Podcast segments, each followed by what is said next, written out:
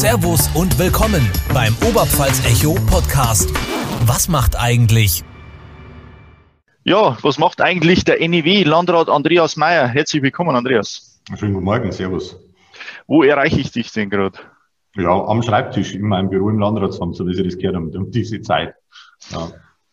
Jawohl. Zum Einstieg gleich mal die aktuellen Covid-Werte. Die, äh, Inzidenz der letzten sieben Tage im Landkreis NEW ist heute bei 61, habe ich gesehen, Tendenz sinkend. Wie ist denn deine Einschätzung? Wie geht es jetzt da weiter? Also ich muss sagen, das freut mich absolut, weil das war so vor ja, zehn Tagen, zwei Wochen war das eigentlich noch nicht so abzusehen oder zu erwarten. Ähm, unsere Profis aus dem Gesundheitsamt sagen, dass wir uns jetzt momentan auf diesem Wert stabilisieren äh, oder vielleicht sogar noch ein bisschen leicht nach unten gehen. Ähm, freut mich natürlich. Es war Heinfrey ganz toll, wieder viele Schülerinnen und Schüler auf der Straße zu sehen. Ähm, auch unsere kleine Tochter ist heute zum ersten Mal seit Dezember wieder in den Kindergarten gegangen. Also das sind schon tolle Momente. Ich bin optimistisch, dass es jetzt so also bleibt. Nur dazu, aber das Wetter jetzt schöner wird. Aber ich habe natürlich aus der Vergangenheit gelernt und aus dem Beispiel auch für andere Landkreise, dass das, wenn es irgendwo ein größeres Ausbruchsgeschehen gibt, halt auch ganz schnell wieder in die andere Richtung gehen kann. Aber klopfen wir mal auf Holz, dass das jetzt zumindest die nächsten Tage und Wochen stabil so weitergeht. Ja, das hoffen wir natürlich alle. Ähm, wie sehr ändert denn Covid jetzt deinen Tagesablauf? Ich meine, so, so am Landratsdasein können wahrscheinlich auch Versammlungen im Sportheim, Nebenzimmer und sowas. Das gibt's ja aktuell gar nicht. Wie wirkt sich denn das aus bei dir? Ja, vor allem auf die, auf die Abendtermine, ja, auf die Vereinstermine, auf die Jubiläen, auf die Versammlungen, die ja klassischerweise abends sind und ganz, ganz stark äh, auf die Wochenenden.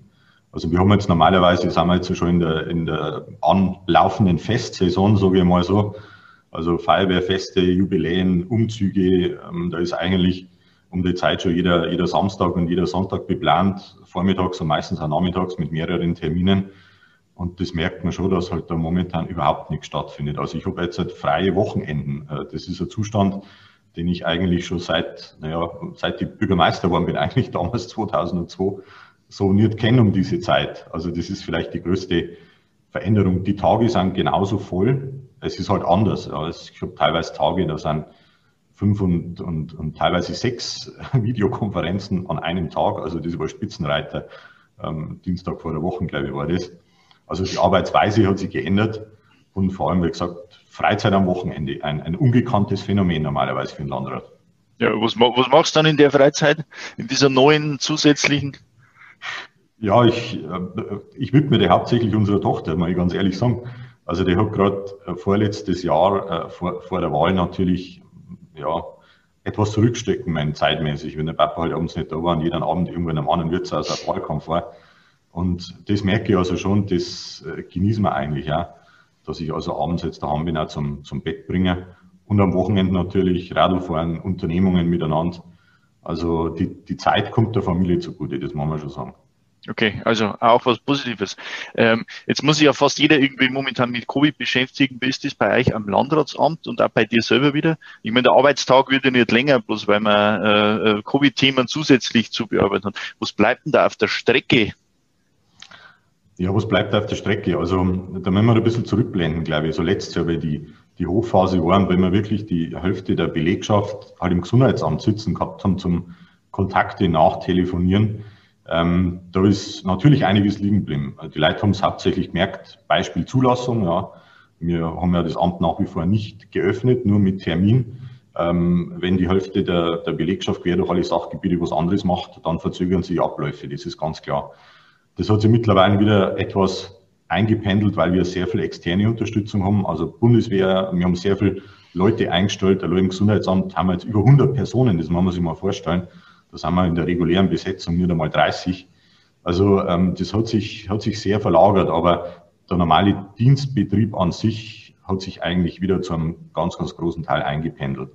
Ähm, außer halt, ja, wir haben nicht offen. Also man kann nicht einfach sagen, so, heute Nachmittag habe ich Zeit, ich fahre mal in einen Neustall und, und gehe mal aufs Landratsamt und schaue, ob der, der eine oder die andere da ist. Also das geht eigentlich bloß mit Termin oder auch da die neue Technik, auch per Videokonferenz oder auch mit einem Anruf. Also das sind jetzt so die, die Kanäle, die wir anbieten. Das hat sich schon geändert, ja.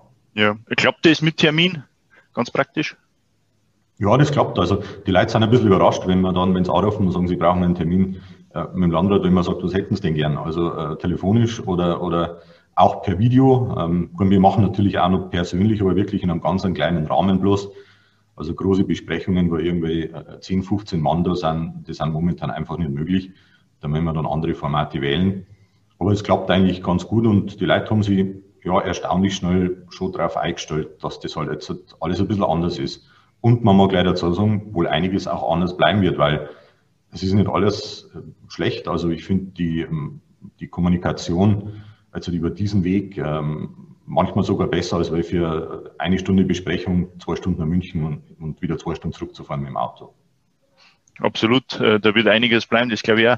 Ähm, wie ist das mit Homeoffice im Landratsamt? Sind da viele Mitarbeiterinnen da oder sind die im Homeoffice oder wechselt das? Wie habt ihr das gehandhabt? Also wir haben, was wir eigentlich im Homeoffice unterbringen konnten, äh, untergebracht. Unsere EDV hat da binnen kürzester Zeit wirklich über, über 100 Arbeitsplätze eingerichtet. Äh, ist natürlich ein riesiger Kraftakt.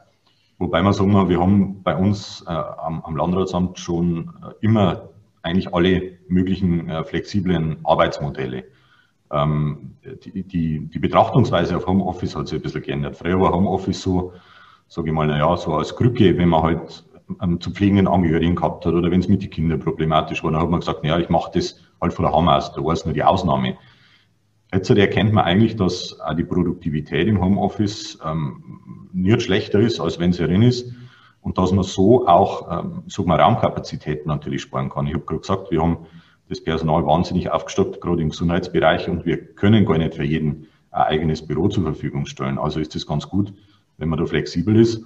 Und wir haben festgestellt, dass auch diese Flexibilität für uns ähm, ja auch bei der Gewinnung von neuen Kolleginnen und Kollegen durchaus ein Vorteil sein kann, weil so ein flexibleres Arbeiten einfach vielen dann ermöglicht, einfach wieder zu arbeiten, gerade in schwierigen Situationen zu Hause. Ja. Also das wird sicherlich bleiben, dass man da was möglich ist und auch sinnvoll ist, weiterhin Homeoffice anbieten werden. Okay. Ähm, das Gesundheitsamt hast du schon angesprochen, das ist ja gemeinsames Gesundheitsamt von Stadt und, und Landkreis, wenn ich es richtig verstehe. Ähm, jetzt hast du ja Einblick, ist das echt so, dass da nur Faxe verschickt worden sind oder vielleicht sogar verschickt werden oder wie, wie schaut es da aus? Wie wird da gearbeitet?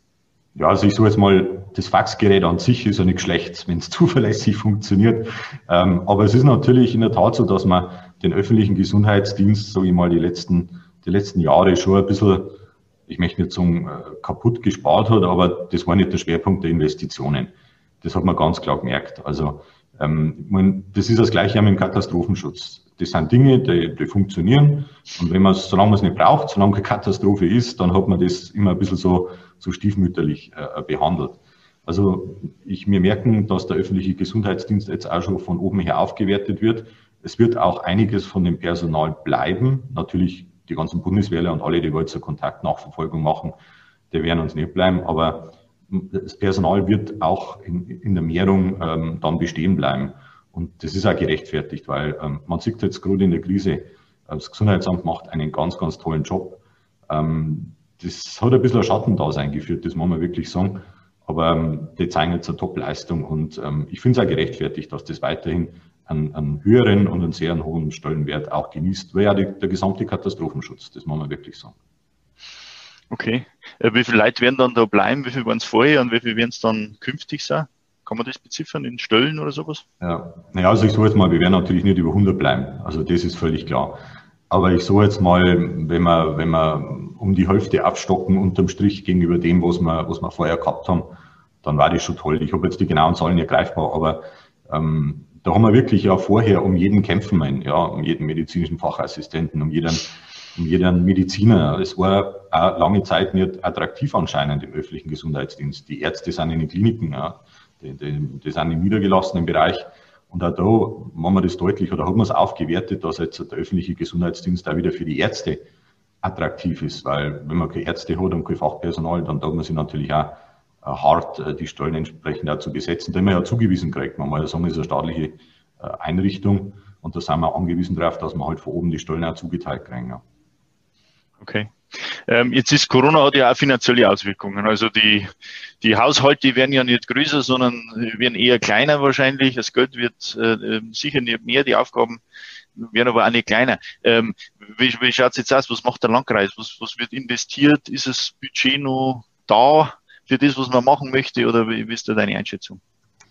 Naja, also wir haben schon in der Prognose die Befürchtung, dass es die nächsten Jahre äh, enger wird. Ähm, wir haben es ja bei der Verabschiedung vom Gradishaushalt vor zwei Wochen ja betont. Also ähm, die Zeit für Wünsch dir was, mal ein bisschen bildlich gesagt, die wird vorbei sein. Wir haben die letzten Jahre solide gehaushaltet. Wir haben äh, sehr, sehr niedrige Schulden, aber die Investitionen sind schon gewaltig, die voranstehen. Das wird die Kommunen genauso gehen, die Gewerbesteuereinnahmen werden zurückgehen. Also wir werden die nächsten Jahre wirklich schauen, dass wir uns da auf unsere äh, Pflichtaufgaben ähm, ja, hauptsächlich konzentrieren. Das sind große, große Brocken ähm, und halt einfach gezielt und mit, mit äh, Augenmaß investieren. Das wird bei uns hauptsächlich im, am Bildungssektor sein, äh, in Neustadt. Also da sind Investitionen für über 30 Millionen geplant.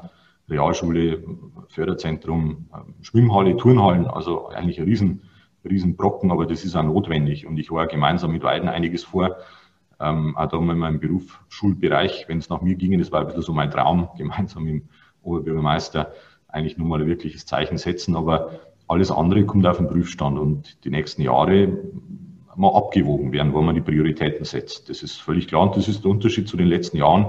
Da war man halt mal das eine oder andere ja machen hat können, das war vielleicht nicht die Pflicht war, sondern auch zur Kür äh, gehört hat. Aber wir sind stabil und wir werden auch da durchkommen. Okay, was ist das mit Weiden, was du angesprochen hast, zusammen mit Weiden im Schulbereich? Naja, da ist jetzt schon seit längerer Zeit ähm, dieses Thema Berufsschule oder Berufsschulzentrum auf dem Schirm. War ja schon mal die Schlagzeile, eine neue Gigaschule, die da irgendwie geplant oder angedacht ist. Äh, Fakt ist, dass ähm, es da Verschiebungen gibt bei den Schülerzahlen. Neustadt wird nicht mehr so sehr angenommen, ist zwar trotzdem noch stabil, aber auf niedrigem äh, Niveau. Weiden ist eine Riesenschule geworden mittlerweile und ähm, das muss ein bisschen wieder anders austariert werden. Und Weiden hat auch im Berufsschulzentrum Investitionsbedarf. Ähm, und darum wäre so mein Wunsch oder meine Vision, ähm, der ich auch schon mit dem, mit dem Vorgänger von Jens Meyer, mit dem Kurt Segewiss auch schon ein bisschen entwickelt habe, ein gemeinsames, großes, neues Berufsschulzentrum zu bauen. Also sucht sich momentan etwas nur als, als, als Luftschloss möchte ich nicht sagen, aber als, als Fantasie auf jeden Fall an, weil da reden wir also Investitionen wahrscheinlich jenseits der 100 Millionen Euro.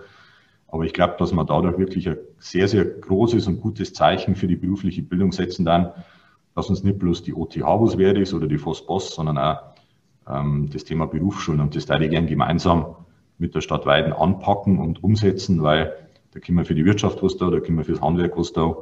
Und äh, ich glaube, das war auch in schwierigen Zeiten äh, gutes Zeichen, gerade für die berufliche Bildung im ländlichen Raum. Okay, äh, gibt es da schon konkrete äh, Sachen, so Standort oder irgendwas, oder ist das äh, noch im Ideenstadium alles? Na, da gibt es ähm, natürlich Überlegungen, weil es kann ja entweder im Landkreis oder in, oder in Weiden sein.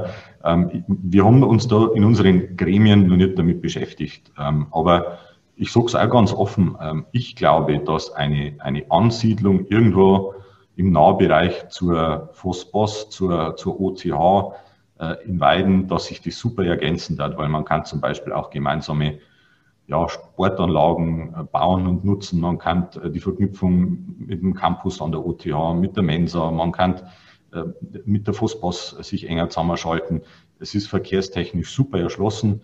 Wir haben bei uns eigentlich in Neustadt drum am, am, am Felix keinen Platz mehr. Und ich muss sagen, die Diskussionen von früher, dass man alles entweder in Weiden sah oder dass man alles entweder im Landkreis sah, also dieses Kirchturmdenken, das ist nicht meins. Das muss oder müsste, wenn es denn verwirklicht wird, dort entstehen, was am sinnvollsten ist, wo die Schüler eine gute Infrastruktur haben, wo die Verkehrssituation eigentlich ähm, gut ist, wo man keine Probleme schafft und wo es einfach von, vom Bildungslevel und von der Bildungsumgebung her passt. Und das kann durchaus auch in Weiden sein. Da sind wir nicht so, dass wir sagen, wenn es nicht in Neustadt ist, dann ist das nichts und funktioniert das nicht. Also da machen wir den Blick, glaube ich, deutlich weiten. Ja, ähm, das ist ja ein gutes Thema. Also Stichwort Nordoberpfalz. Wie siehst du überhaupt die, die Zusammenarbeit und die Verzahnung in der Region? Ich meine, Weiden liegt ja schon geografisch mitten im Landkreis. Ähm, da gibt's ja Schulen, ist was, wo man natürlich zusammenarbeitet. Der Klinikum ist jetzt irgendwie äh, ja schon länger äh, so ein Thema. Wie ist da deine Einschätzung? Passiert da jetzt mehr als vorher vielleicht? Also man muss sagen, die Kooperation, ähm, wenn ich die Naturpfalz mal auf Tirschenreuth, äh, Neustadt und Weiden ja. ähm, beziehe, die war schon immer gut. Also wir haben in verschiedenen äh, Zweckverbänden zum Beispiel gemeinsam organisiert, ob das der Rettungszweckverband ist, Ähm, ob das, ja gut, der Müllzweckverband ist natürlich nur um einiges größer, da sind wir auch dabei. Ähm, ob das ähm, auch bei dem Thema gemeinsames Katastrophenschutzzentrum oder Atemschutzstrecke ist in Neuhaus, ja, wo wir das wieder mal bewiesen haben, bis hin zu den Kliniken. Ähm, wir haben jetzt so vor, dass wir diese ähm, neue Biomassevergärungsanlage in, in Kalkhäusl, äh, bei Hammer auf der ehemaligen Landkreisdeponie, dass wir das gemeinsam äh, nutzen wollen, um unsere äh, Bioabfälle in der Region auch zu verwerten und nicht irgendwo hinzufahren. Ähm, abgesehen davon, äh, natürlich endet auch die wirtschaftliche Zusammenarbeit nicht unbedingt an der Landkreisgrenze. Ja. Das sind die Verflechtungen, Verflechtungen mit den Pendlerströmen, sind da mit den Schulen, mit den Schülerinnen und Schülern. Ähm, aber da gibt es noch sehr, sehr viel mehr, was wir machen können. Ja. Ich darf gern zum Beispiel das Thema Wasserstoff äh, nur ausweiten. Ja. Also da haben wir mit Weiden ja, ähm, die haben wir schon mit eingebunden in unser ja, Modellprojekt Heiß Data, wo wir dieses Jahr oder im abgelaufenen Jahr schon aktiv waren. Da bewerben wir uns jetzt in die nächste Stufe. Ähm, ich möchte da die Kontakte weiter spinnen. Ich möchte Kirschenreit mit dabei haben. Ich möchte es bis nach Wunsiedel eigentlich ähm, ausweiten. Ähm, das sind auf dem Gebiet schon sehr, sehr weit, ja, auch was Thema regenerative Energie und der Wasserstoff anbelangt, das mal wirklich eigentlich nicht bloß ein Nordoberpfalz-Netzwerk werden, sondern das mal ein Nordbayern-Netzwerk werden, weil ähm, das müssen wir gleich größer denken, wenn wir wirklich wettbewerbsfähig sein wollen. Da ist vieles geschehen. Gut ist, und das muss ich auch dazu sagen, dass sich die, die Protagonisten, möchte ich mal so, so gut verstehen, also ähm, menschlich äh, mit die Landräte und die Oberbürgermeister, das, das klappt einwandfrei. Ähm, und das ist schon mal eine ganz, ganz gute Basis. Ähm, ab und zu einmal vielleicht ein paar, ja, beides gesagt, spinnere Ideen einmal auf die Welt zu bringen und dann auch wirklich groß zu ziehen. Ja, äh, du hast die Zusammenarbeit Wirtschaftsförderung, Gewerbegebiete. Jetzt ist ja in Weiden so, die schaffen sie offensichtlich nicht Flächen für die Unternehmen irgendwie zur Verfügung stellen äh, über Jahre. Kann der Landkreis da helfen? Also da muss man, glaube ich, die, die Rollen ähm, ein bisschen sich näher betrachten. Ähm, Weiden als kreisfreie Stadt ist natürlich ähm, darauf angewiesen, mit eigenen Gewerbeflächen auch die entsprechenden Einnahmen zu erzielen. Ja, Gewerbesteuer, dann äh, Einkommensteuerbeteiligung und so weiter und so weiter. Der Landkreis an sich hat ja keine eigenen Flächen. Der Landkreis ist ja die Summe seiner Gemeinden. Und da geht es eigentlich jeder Gemeinde momentan auch noch so. Es gibt gute Beispiele, wo das interkommunal funktioniert. Ähm, ich denke an, das, genau, ich denke an Wiesau, Oberau, Neustadt und Weiden, ja, Brandweier, äh, Wittweiden, wo also das Logistikzentrum ja ähm, eine Kooperation mit Parkstein äh, und äh, Neustadt und Weiden ist. Das funktioniert, das kann man vertraglich regeln, dass also die Gewerbesteuer entsprechend aufgeteilt wird. Ähm, aber ansonsten ist das mit dem gegenseitigen Aushelfen, möchte ich mal so sagen, von Gewerbegebieten, das funktioniert zwischen Gemeinden, aber das funktioniert nicht zwischen einer kreisfreien Stadt und einem Landkreis als Gebietskörperschaft. Weil der Landkreis der falsche Ansprechpartner ist. Na, weil der Landkreis einfach eine andere Organisationsstruktur ist. Wir haben keine eigenen äh, Flächen äh, in, in, dem Sinn. Wir haben zwar Flächen, wo ich sage, wir haben mal ein Waldstück oder wir haben äh, Ausgleichsflächen für Straßenbaumaßnahmen und so weiter. Aber äh, wir machen auch ähm, keine eigene Ausweisung. Ja. Die Flächen ausweisen und beplanen, das müssen die Kommunen machen. Also da sind wir eigentlich äh, die falsche Struktur dafür. Aber ja. ich möchte schon äh, mal sagen, mit, mit Sorge, ähm, dass natürlich auch die, die Finanzkraft und die finanzielle Situation in beiden maßgeblich von den Einnahmen abhängt. Und mit der Nichtverwirklichung dieses ähm, Gewerbegebietes hat man sich da auf Jahre hinweg halt Einnahmequellen nicht erschlossen. Ja. Und das ist schon ein Riesenproblem, gerade angesichts der Investitionen, die Weiden auch vor der Brust hat ähm, spinnende Ideen, hast du auch gerade gesagt. Jetzt gibt's ja so ähm, Sachen wie in Großlandkreis Nordoberpfalz oder Weiden und, und Neustadt irgendwie verheiraten. Das wird ja die Probleme ein Stück weit lösen, weil man halt nicht mehr diese Trennung hat von Zentrum in der Mitte und, und Landkreis Astronomie. Ist das irgendwas, was, was realistisch ist auf die nächsten, keine Ahnung, Jahrzehnte vielleicht? Oder überhaupt sinnvoll? Naja, ich sehe eigentlich jetzt nicht, welches Problem das momentan einmal lösen sollte, weil ähm, die Finanzsituation in Weiden wird sich jetzt momentan dadurch nicht ändern. Ähm, ja, kooperieren und zusammenarbeiten kann man eigentlich auch, wenn man ähm, zwei Verwaltungseinheiten ist. Man kann dann schon sagen, okay, dann sparen wir uns eine Verwaltung oder wir sparen uns einen Stadtrat oder wir sparen uns einen Kreistag, aber das sind nicht die, die Riesenkosten, die eigentlich auf der Uhr stehen ähm, und wo für, der, für der Stadt die große Belastung sind. Und ich weiß auch nicht, ob die Menschen das mitgetan, weil es werden dann natürlich solche Geschichten auf den Tisch kommen. Wo ist der Sitz? Wer ist denn der Chef? Wer ist denn das Gremium? Also das sind halt normale menschliche, menschliche Dinge, das ist, äh, das ist ganz klar. Also ich glaube, wenn wir erstmal die ganzen Möglichkeiten, die wir haben, nutzen und auch äh, noch weiter ausbauen. Ich habe es gerade gesagt, Zweckverband für die Berufsschulen. Man kann da sehr, sehr vieles gemeinsam machen, ohne dass man eine große Struktur ist. Und ähm, man darf es nicht vergessen, je größer das Gebilde ist, umso mehr Termine hat auch der, der Landrat oder der Oberbürgermeister am Wochenende. Okay, und wir hoffen ja, dass du bald wieder am Wochenende unterwegs bist, weil alles wieder offen ist. Ich hoffe das auch. Ich muss, da, ich muss ganz ehrlich sagen, ähm, es wäre mal wieder ein schönes Feuerwehrfest an einem, an einem Sonntagvormittag mit einem schönen Freiluftgottesdienst, weiß-blauer Himmel, äh, Weißwürst, Blaskapellen im Festzelt. Das war schon mal wieder toll. Also das vermisst man dann tatsächlich ähm, jetzt nach so langer Zeit. Ja, man lernt Sachen wieder anders schätzen, die ja. vielleicht vorher selbstverständlich waren. Absolut, ja. Das ist, glaube ich, gut. Ähm, nur kurz eine Frage. Jetzt haben wir äh, Weiden, Tirschenreuth und sowas. Im Osten haben wir die Tschechei. Ähm, Eger und, und Raumpilsen. Äh, Neustadt ist ja Grenzlandkreis. Äh, Gibt es sowas wie eine Zusammenarbeit mit den Tschechen? So gefühlt ähm, passiert da nicht allzu viel Konkretes oder täuscht das vielleicht? Also da ist unser wichtiges Instrument natürlich die Regio Grenzis, wo wir da die Kontakte pflegen. Aber es hat uns natürlich jetzt Corona, hat uns da brutal gebremst und ich möchte sogar sagen zurückgeworfen. Also dadurch, dass wir ja dieses Riesengefälle drin gehabt haben, äh, mit den Inzidenzen, da ja die, die, Grenzen ja teilweise dicht waren, wir dann die Ausnahme gehabt haben, nur für die Grenzpendler, äh, stellen wir also auch bei der Euregio fest, dass die Kontakte und das, was vielleicht schon aufgebaut war, dass das ähm, ja eingebrochen ist, zurückgegangen ist. Ähm, also da wären wir, wenn Corona jetzt wieder, wieder vorbei ist und wenn diese Freizügigkeit wieder auch im, nicht bloß im wirtschaftlichen Bereich, sondern auch im zwischenmenschlichen Bereich wieder ein bisschen einfacher ist, da müssen wir wieder Aufbauarbeit leisten, das ist völlig klar. Ich meine, ansonsten haben wir den Austausch auf dem Arbeitsmarkt, es sind viele Arbeitskräfte in Rüm.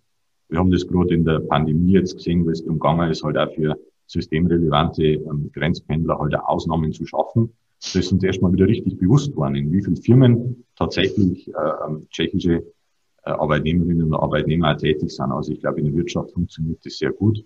So im kulturellen, äh, menschlichen Bereich, Schulen, Austausch, Partnerschaften, da hat uns das letzte Jahr deutlich zurückgeworfen. Also das ist eine der großen Aufgaben, da wieder intensiv heranzugehen. Okay, verstehe. Ähm, Thema Kliniken, Kliniken in Oberpfalz. Du bist der stellvertretende Aufsichtsratsvorsitzende als Landrat. Der Landkreis gibt einen ganzen Batzen Geld aus, um die Kliniken kommunaler Hand zu halten und, und ja, zu retten letztendlich äh, im letzten Jahr. Ähm, wie, wie sind denn die Kliniken jetzt aufgestellt? Ist das schon in trockenen Tüchern oder muss man da noch bangen oder warten, was die nächsten Jahre so bringen? Wie ist da deine Einschätzung? Also da hat uns auch wieder Corona als beherrschendes Thema ähm, gewaltig in die Suppe gespuckt, möchte ich mal so sagen. Ähm, die Sanierung läuft. Ähm, alles das, was an Sanierungsschritten und auch vom Sanierungsgutachten letztes Jahr so festgelegt worden, ähm, ist in Angriff genommen. Aber was halt momentan überhaupt nicht möglich ist, das ist zum Beispiel, dass wir unsere, ja, unsere Einnahmen steigern dadurch, dass wir halt die Belegung hochfahren oder dass wir auch entsprechend ähm, Operationen und Dinge durchführt, die halt die Einnahmen bringen. Ja die Intensivbetten, wenn teilweise freigehalten werden, sind mit Corona belegt. Die Leute schieben Behandlungen auf, was wirklich teilweise auch ein Problem ist, weil sie sagen, sie haben Angst, sich im, im Klinikum eventuell auch zu, zu infizieren. Ähm, die Ärzte sagen sie sehen jetzt Krankheitsbilder, die sie jahrelang nicht mehr gesehen haben, auch in einer Sperre, weil die Leute vielleicht zu spät auch zum Operieren gegangen sind. Also das ist sehr, sehr dramatisch. Ähm, das ist was, wo momentan nicht gelingt. Also die Einnahmen Seite entsprechend ähm, ja so zu gestalten, dass man da mehr, mehr ähm, ja, ich möchte nicht zum Verdienen, weil verdienen tun wir da sowieso nichts. Das ist vielleicht auch ein bisschen immer Trugschluss, äh, Trugschluss, weil es eine AG ist. Also AG, Aktiengesellschaft, bedeutet nicht, dass es so ist wie bei Daimler oder bei BASF, wo sich einmal im Jahr irgendwie tausend Leute in der Halle treffen und dann mit die Dividenden haben gängen. Also an dieser AG verdient niemand etwas. Also das muss man also auch mal unterstreichen. Ähm, der ist dafür da, dass sich halt drei Partner ähm, diese Aufgabe Gesundheitsversorgung äh, teilen als Organisationsform. Ähm, aber wir sind da, ähm, glaube ich, jetzt finanziell zumindest stabilisiert. Wir sind natürlich vom Rettungsschirm abhängig, dass der nur eine Zeit lang äh, auch weiterhin aufrechterhalten wird, weil einfach die Einnahmen nicht zu generieren sind. Und das ist ein großes Potenzial, das noch offen ist. Ähm, ansonsten macht es das Team um den neuen Vorstand und auch die Direktoren äh, sehr, sehr gut. Ähm, ich muss sagen, das Personal leistet Übermenschliches. Man muss sich ja vorstellen, wir haben eine, einen Sanierungsfall und das ist einfach so. Und wir haben gleichzeitig äh, die größte Krise seit Jahrzehnten zu bewältigen. Also zwei Dinge, die jedes alleine für sich schon eine Herausforderung ist. Und die Kliniken und die Leute machen das ganz toll. Und wir als ähm, jetzt Eigentümer jeweils mit, ähm, mit einem Drittel, wir stehen da nach wie vor voll dahinter und werden es unterstützen. Und diese Kliniken sind und bleiben auch auf Dauer in kommunaler Hand. Okay, das glaube ich ist ja vielen auch ganz, ganz wichtig, ähm, sowas in kommunaler Hand zu haben.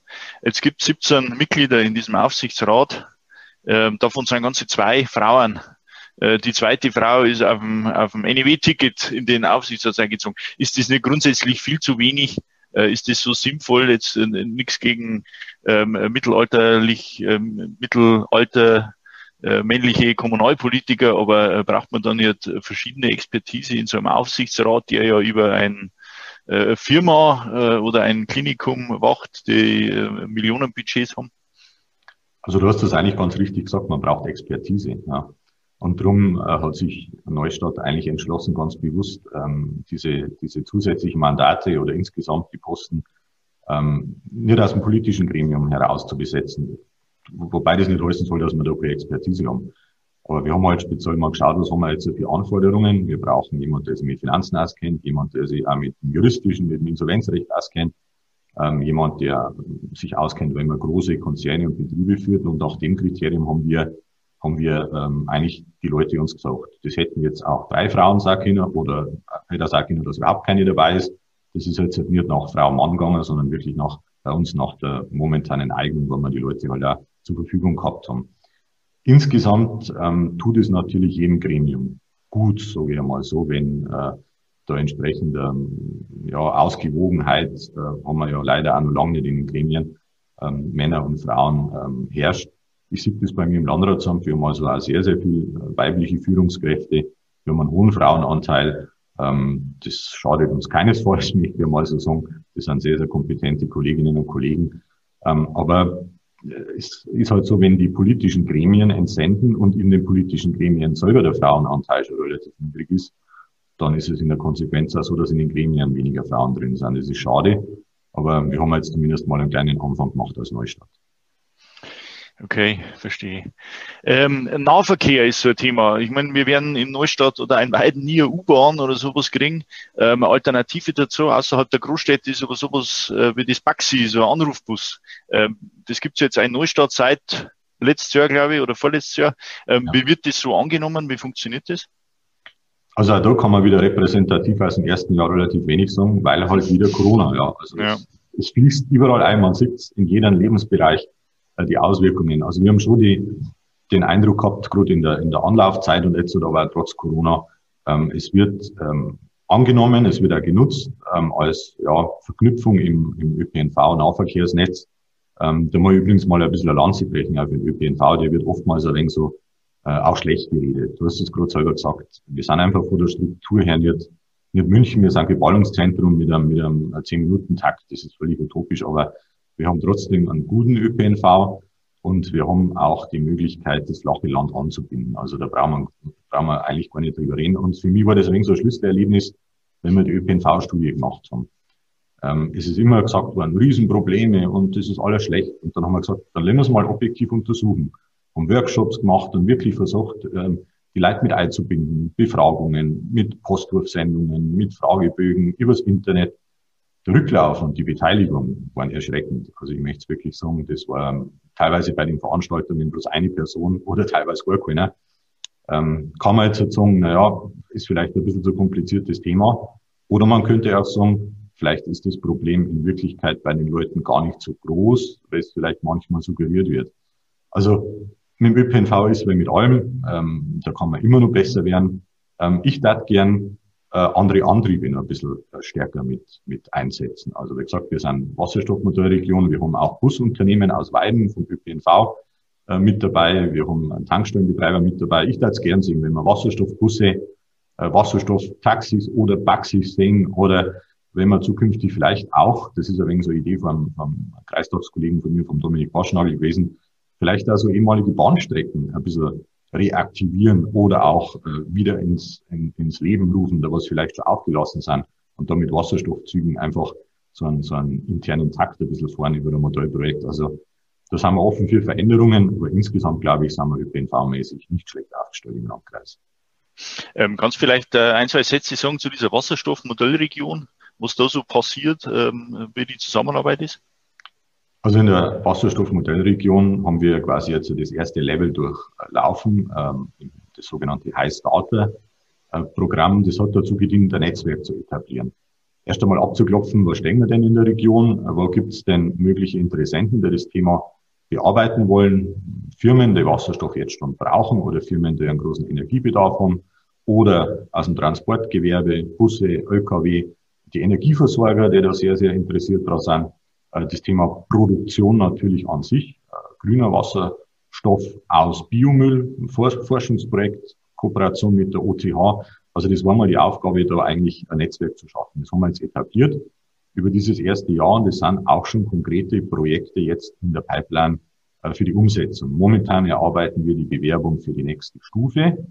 Ähm, das ist also dann eigentlich ja noch die konkretere Umsetzung von Wasserstoffprojekten und dazu möchte ich mich andocken oder mich verknüpfen, wie gesagt, auch mit dieser Modellregion äh, im, im Wunsiedlerbereich, im Fichtelgebirge ähm, und das wirklich zu einer nordbayerischen äh, Wasserstoffstrategie, ähm, Region, Gesellschaft, Gemeinschaft, wer ja immer äh, man das Ganze dann benennt, äh, verknüpfen, weil ich glaube, dass das für uns ein ganz, ganz großes Zukunftsfeld ist. Also der Start ist geglückt, äh, die ähm, Protagonisten sind da sehr, sehr euphorisch haben auch konkrete Pläne und das ist immer gut, weil dann entsteht was draus und nicht bloß ein Konzept für die Schublade.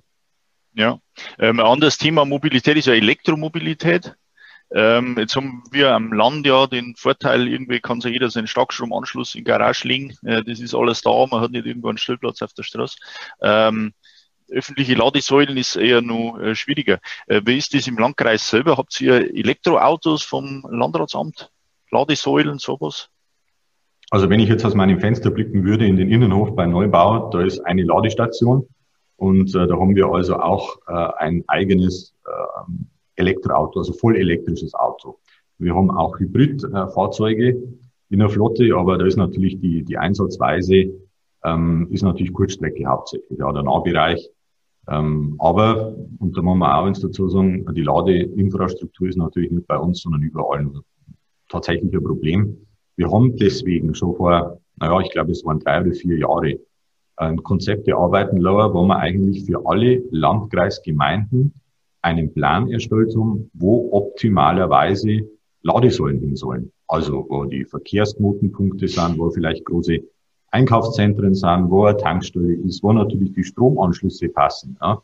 Also jede Gemeinde hat das von uns bekommen, die Vorlage, die Blaupause, eigentlich grundstücksgenau bis zur Mauer, wo diese Ladesäule hingeschraubt werden kann, wo eine solche Ladesäule Sinn machen würde. Also wenn umsetzen, äh, umgesetzt werden muss dann vor Ort. Wir haben sogar ein Förderprogramm noch hinterlegt, wo wir diese kommunalen Ladesäulen mit Landkreisgeld mit einem gewissen Betrag fördern.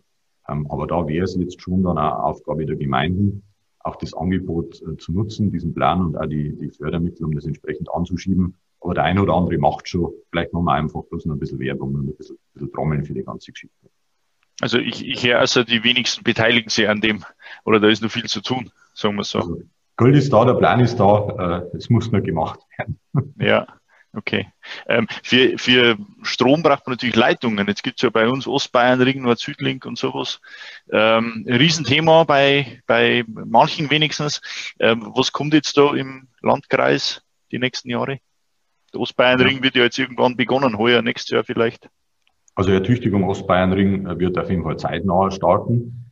Ähm, beim Südostlink, ehrlich gesagt, bei der großen HGÜ-Trasse bin ich mir noch nicht ganz sicher, ob sie denn wirklich kommt. Ähm, wir haben in diesem ganzen Verfahren, und das ist äh, so aufgegleist, möchte ich mal so sagen, eigentlich mit voller Absicht. Also das traue ich mir jetzt so zu sagen, dass also die Eingriffsmöglichkeiten ähm,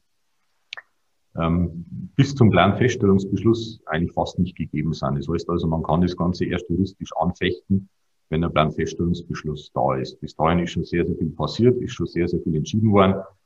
Ähm, der Gesetzgeber hat auch entsprechend mit dem Netzausbaubeschleunigungsgesetz, ja, also das sagt ja schon, was das Ganze bewirken soll, da relativ ähm, rigide den Riegel vorgeschoben, dass man da was ändern kann. Darum glaube ich, dass die Planungen voranschreiten oder vorangetrieben werden bis zum Planfeststellungsbeschluss. Und dann werden wir ähm, Sachstand heute einfach dagegen klagen. Ähm, wir sind von Anfang an juristisch beraten. Wir sind im Bündnis Hamelner Erklärung äh, organisiert, auch mit allen betroffenen Städten und Landkreisen, ähm, weil wir das Ganze einfach ähm, juristisch dort angreifen wollen, was möglich ist. Ich finde den Bürgerprotest gut, ich finde auch jeglichen Protest, der organisiert wird, gut, aber letztlich ähm, wirklich substanziell das ganze Ding anzugreifen oder vielleicht zum Fall zu bringen, das kann man einfach bloß fundiert auf dem juristischen Weg. Und das werden wir entsprechend machen. Ich finde es schade, dass man wirklich auch dazu sagen.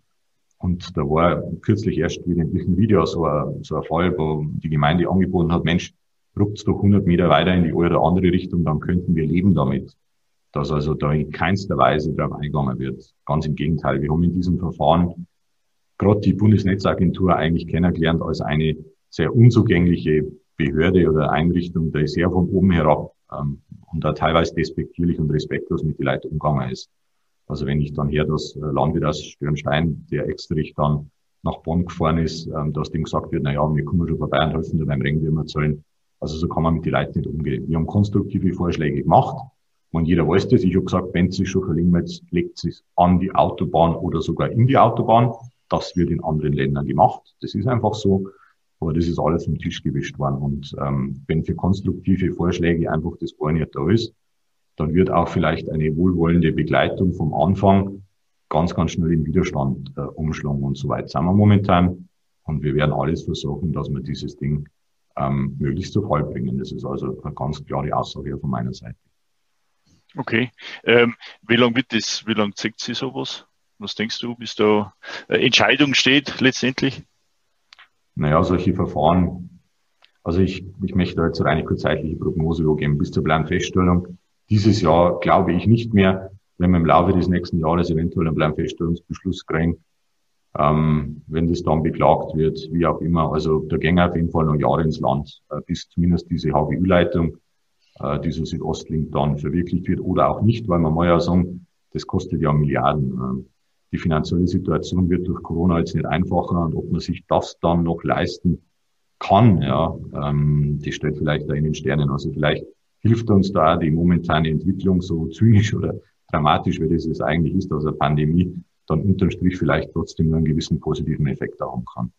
Ja, aber wir reden jetzt bei dem Protest von dem HGÜ, äh, ja. der Leitung jetzt zu vorbringst, da ist der Ostbayernring jetzt nicht nicht betroffen von dem. Der wird so kommen, wie er geplant ist wahrscheinlich. Ja, ich gehe davon aus. Also ähm, ich meine, auch da gibt es noch Diskussionen um den ein oder anderen Maststandort. Ich meine, das ist ja im Prinzip ist dieser Ersatz äh, ähm, für den bestehenden Ring.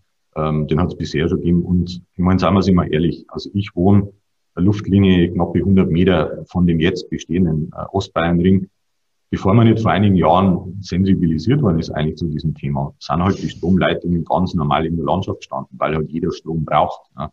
Keiner wohnt gern neben oder unter der Stromleitung, das ist völlig klar. Aber, ähm, also ich höre das, wenn es Nebel hat, erst seit einigen Jahren bewusst, dass der Strom läuft in diesen Leitungen. Also insofern äh, glaube ich, ähm, wenn wir weiterhin Strom verbrauchen wollen, und ähm, das wollen wir, und werden wir auch, dann werden wir in irgendeiner Art und Form trotzdem eine Leitung brauchen, aber dann soll es so vernünftig und so verträglich wie möglich gemacht werden. Ja, okay. Ähm, du postest ja jetzt selber fleißig bei Facebook zum Beispiel, berufliches wie privates. Ähm, warum hast du irgendein Ziel dahinter?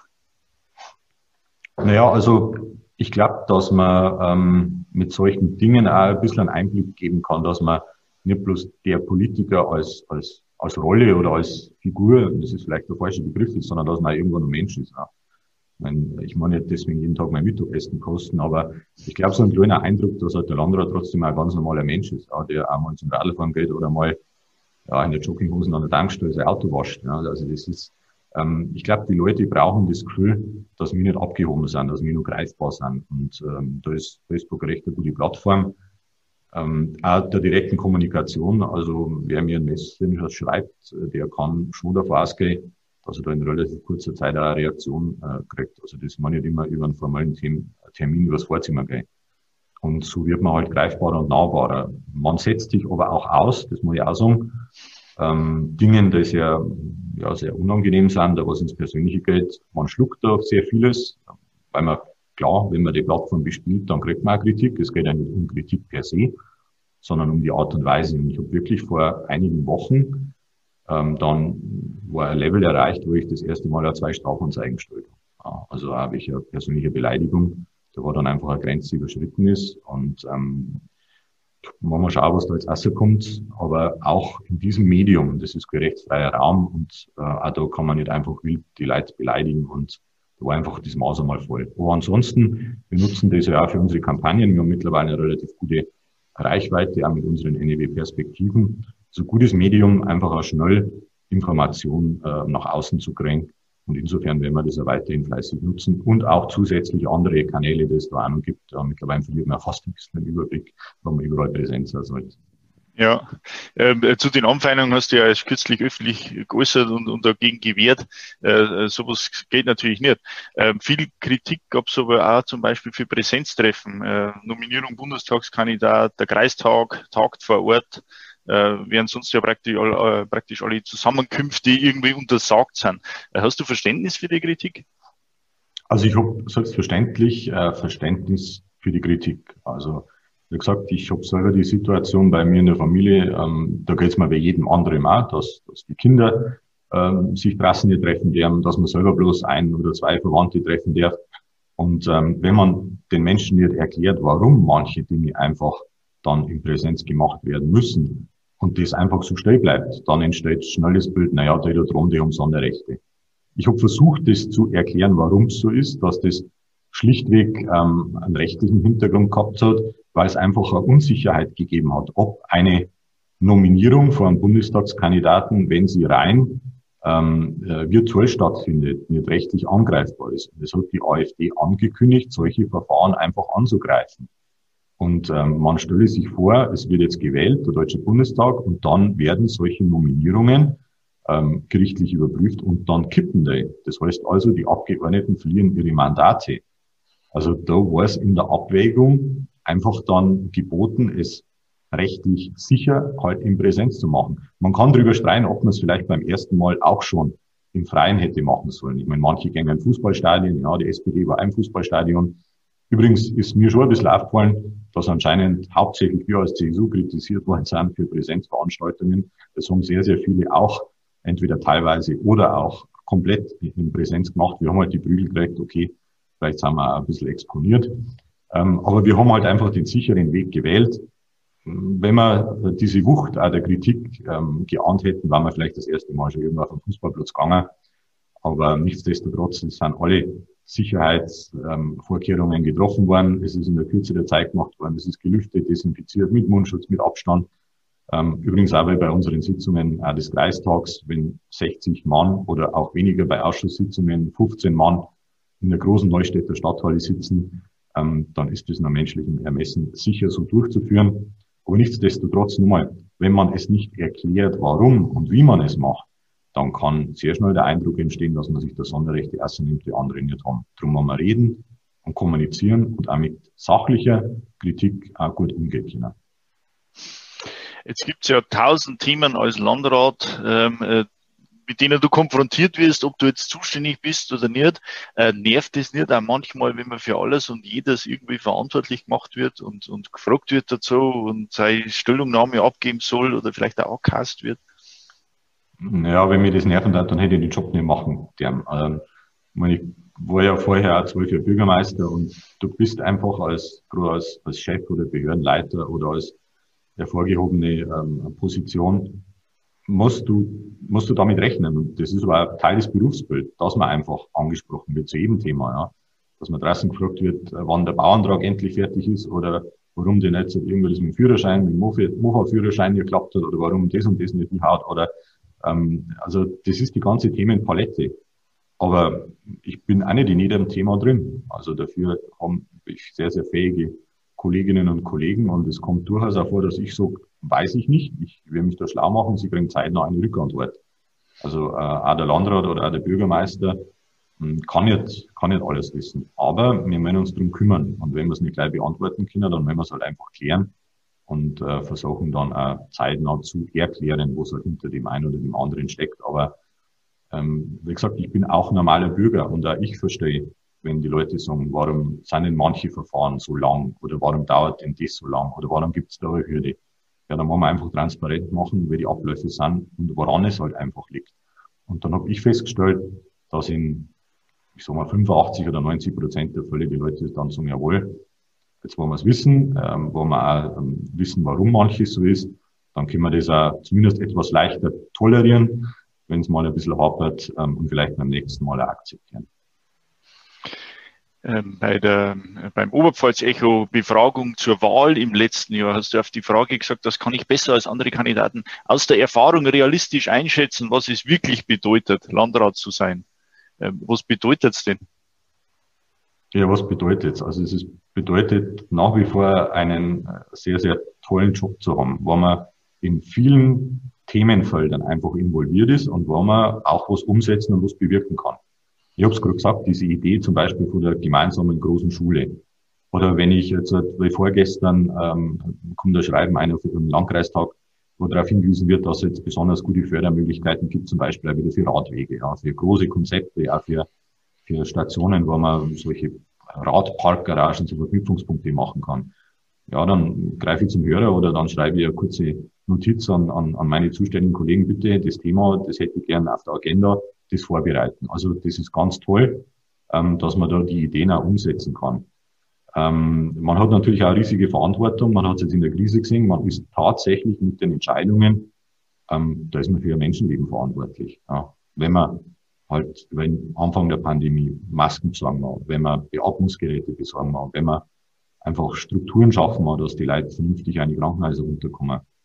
Also das ist ein ganz, ganz breiter ähm, breiter Strauß und ähm, Verantwortung ähm, bedeutet auch, ähm, dass man dann nachher den Kopf dafür hinhält, dass man manchmal halt aus der Situation heraus entscheiden muss, gerade in der Krise, wo es Blaupausen gibt, abwägen, entscheiden, nicht lang, nicht lang zaudern und zögern, sondern sich beraten lassen, dann entscheiden, aber in der Konsequenz auch den Kopf dafür hinhalten. Und ähm, das ist eigentlich das Faszinierende, und deshalb mache ich nach wie vor den Job als Landrat sehr, sehr gern. Aber ich war auch vorher sehr, sehr gern Bürgermeister. Das ist eine Ebene drunter, aber nicht minder spannend und nicht minder äh, herausfordernd, muss ich wirklich sagen.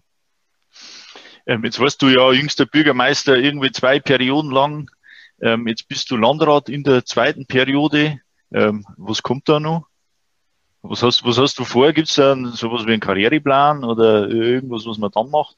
Oder machst du wirklich Landrat bis dann irgendwann mit 67 oder wann auch immer äh, in, in Pension geschickt wirst? Also das ist natürlich sehr, sehr davon abhängig, ob die Leute mich so lange wollen. Also das machen wir immer dazu so. Ähm, ich bin keiner, der, der mit dem, was er erreicht hat, auch nicht mal zufrieden sein kann, ich sag's ganz ehrlich. Wir haben ja die Beispiele vor Augen. Wir kommen ja auch mit Personen zusammen, die halt nur Ämter haben, die noch wesentlich höher über uns angesiedelt sind, ob das auch Staatssekretäre, ob das, ob das Minister sind. Und wenn ich halt einfach von meinem Bezirksvorsitzenden, vom, vom Albert Füacker das mitgekriegt habe, der vorher schon als Staatssekretär eigentlich äh, unter der Woche fast bloß aus dem Kofferraum gelebt hat und, und jetzt als Minister einfach eine wahnsinnige Belastung hat, da muss man sich dann das schon klar ähm, auch vor Augen führen, was das bedeutet, auch für die Familie. Ja. Man ist halt dann wirklich nicht mehr daheim man kann dann immer abends ähm, nur mal die Kleine ins Bett bringen und man kann am Wochenende halt nicht vielleicht auf dem Fest auch noch mal ein bisschen länger sitzen bleiben. Oder äh, abends im Garten äh, ähm, auf dem Balkon sitzen und nur, nur halbe trinken, so wie einfach mal so. Das ist halt auch Lebensqualität. Und in der Abwägung zwischen immer mehr, immer höher und immer nur größere Karriere und trotzdem auch noch ein bisschen Lebensqualität zu haben, muss ich sagen, sprich ich mich ganz klar für die Lebensqualität aus. Ich bin sehr zufrieden mit dem, was ich momentan ähm, beruflich machen darf. Ich muss sagen, machen darf, weil das hängt immer davon ab, dass man gewählt wird. Wir haben das Zeitverträge. Wenn die Menschen das wollen, dann würde ich es gerne auch noch länger machen. Ähm, ich will mir auf jeden Fall anstrengen, dass ich den Menschen gute Gründe liefern kann bei der nächsten Wahl, dass sie meinen Vertrag auch wieder verlängern. Hm. Okay, verstehe. Ja, Lebensqualität ist, ist natürlich ein Faktor. Ähm, verstehe absolut. Ähm, Hast du, jetzt haben wir ja schon eine ganze Latte an Themen irgendwie so im Schnelldurchgang ähm, äh, durchgehalten. Hast du irgend so ein Herzensthema für die nächsten Jahre, irgendwas, das da besonders wichtig ist? Vielleicht gar nicht so die, äh, die, die Megasachen, die immer so mit riesen Millionen, Millionen Investitionen da sind. Naja, also das Herzensthema ist eigentlich, dass wir in unserer Region ähm, den, den Menschen der Zukunft geben. Also als ich Bürger, Bürgermeister sein angefangen habe, um die Jahrtausendwende, da war gerade der Niedergang äh, der Bleikristall und der Porzellanindustrie. Und ich habe also viele Leute bei mir im Büro gehabt, die verzweifelt waren, weil sie einfach die Arbeit verloren haben. Und ich habe auch gesehen, was das mit einer Region äh, äh, anstellen kann, mit dem Selbstbewusstsein der Menschen, aber natürlich auch wirtschaftlich. Und mein Ziel ist schon, dass man auf möglichst vielen Bereichen, ich habe gerade gesagt Bildung, ähm, ich habe das Thema Gesundheitsversorgung angesprochen, das Thema Zukunftstechnologien, auch das Thema Ressourcenschonung, auch das Thema Umwelt vernünftig, nachhaltig äh, sich zu verhalten, dass man da unsere Region und unser Landkreis möglichst gut und, und, und auch sicher und zukunftsträchtig für die nächsten Generationen einfach gestalten können. Also das ist schon mein, mein Herzensanliegen und mein Ziel, dass wenn ich irgendwann einmal dann dieses Amt wieder verlasse, dass ich sagen kann, jawohl, wir haben denen, die nach uns kommen, eine gute Basis hinterlassen, ähm, auf denen sie weiterhin erwirtschaften können, auf denen sie weiterhin ihre Ideen umsetzen können. Aber wir haben ihnen die Voraussetzungen geschaffen in vielen Bereichen, dass sie sich gut entwickeln, eine gute Ausbildung machen können, auch noch einen vernünftigen Bauplatz kriegen, dass sie eine vernünftige Natur vorfinden, ein kulturelles Angebot, dass sie nicht wegnehmen, sondern dass sie einfach auch ähm, da, wo sie ihre Wurzeln haben, ähm, wenn sie das wollen, ähm, auch ihr Leben gut und, und auch vernünftig verbringen können. Das war ein bisschen so mein, mein Ziel oder mein Herzensanliegen in diesem Job. Hoffen wir, dass das funktioniert. Meine letzte Frage. Ähm, du hast hinter dir eine, ein Landschaftsfoto hängen. Äh, wo ist das? Wo ist das genau? Also scherzhaft äh, habe ich mal gesagt, die Leute bei mir erinnern, das ist, wenn man von Viniciation machen, nach Ermdorf fährt, am Bordturm vorbei auf der linken Seite. Da geht es nämlich auch ein bisschen so auf. Aber das ist tatsächlich ähm, ein Bild einer sehr, sehr berühmten Baumgruppe in der Toskana. Also okay. das ist, glaube ich, in jedem, in jedem, ich rucke mal ein bisschen auf Seiten, dann kannst du das sehen. Ja. Das ist, glaube ich, in jedem Tos Toskana-Kalender. Und wir waren vorher, das ist jetzt ja schon wieder einige Jahre her, mal in der Toskana und sind per Zufall an dieser Baumgruppe vorbeigefahren. Und ich habe dann ein Foto gemacht und habe mir dann im, im Nachgang äh, irgendwann einmal gesagt, dieses Bild möchte ich äh, in größer haben und habe es mir dann für mein, für mein Dienstteam auf Leinwand drucken lassen. Also das ist eine Landschaftsaufnahme aus der Toskana aber man kann es verwechseln mit unserer wunderschönen Landschaft. Und es ist damals sogar geglaubt worden, wie gesagt, das ist zwischen Eschenbach und Erndorf. Das hätte ich jetzt auch vermutet. Okay, na super. Man sieht, dass bei uns einfach schön ist. Ja. Andreas, ich danke dir für deine Zeit. Sehr gern. Alles Gute. Mach's gut. Wünsche ich dir auch. Gesund bleiben. Servus miteinander. So machen wir's. Danke. Ciao. Das war der Oberpfalz Echo Podcast. Vielen Dank fürs Zuhören. Damit du keine Folge verpasst, abonnier doch am besten gleich unsere Sendung. Servus, bis demnächst. Wir hören uns.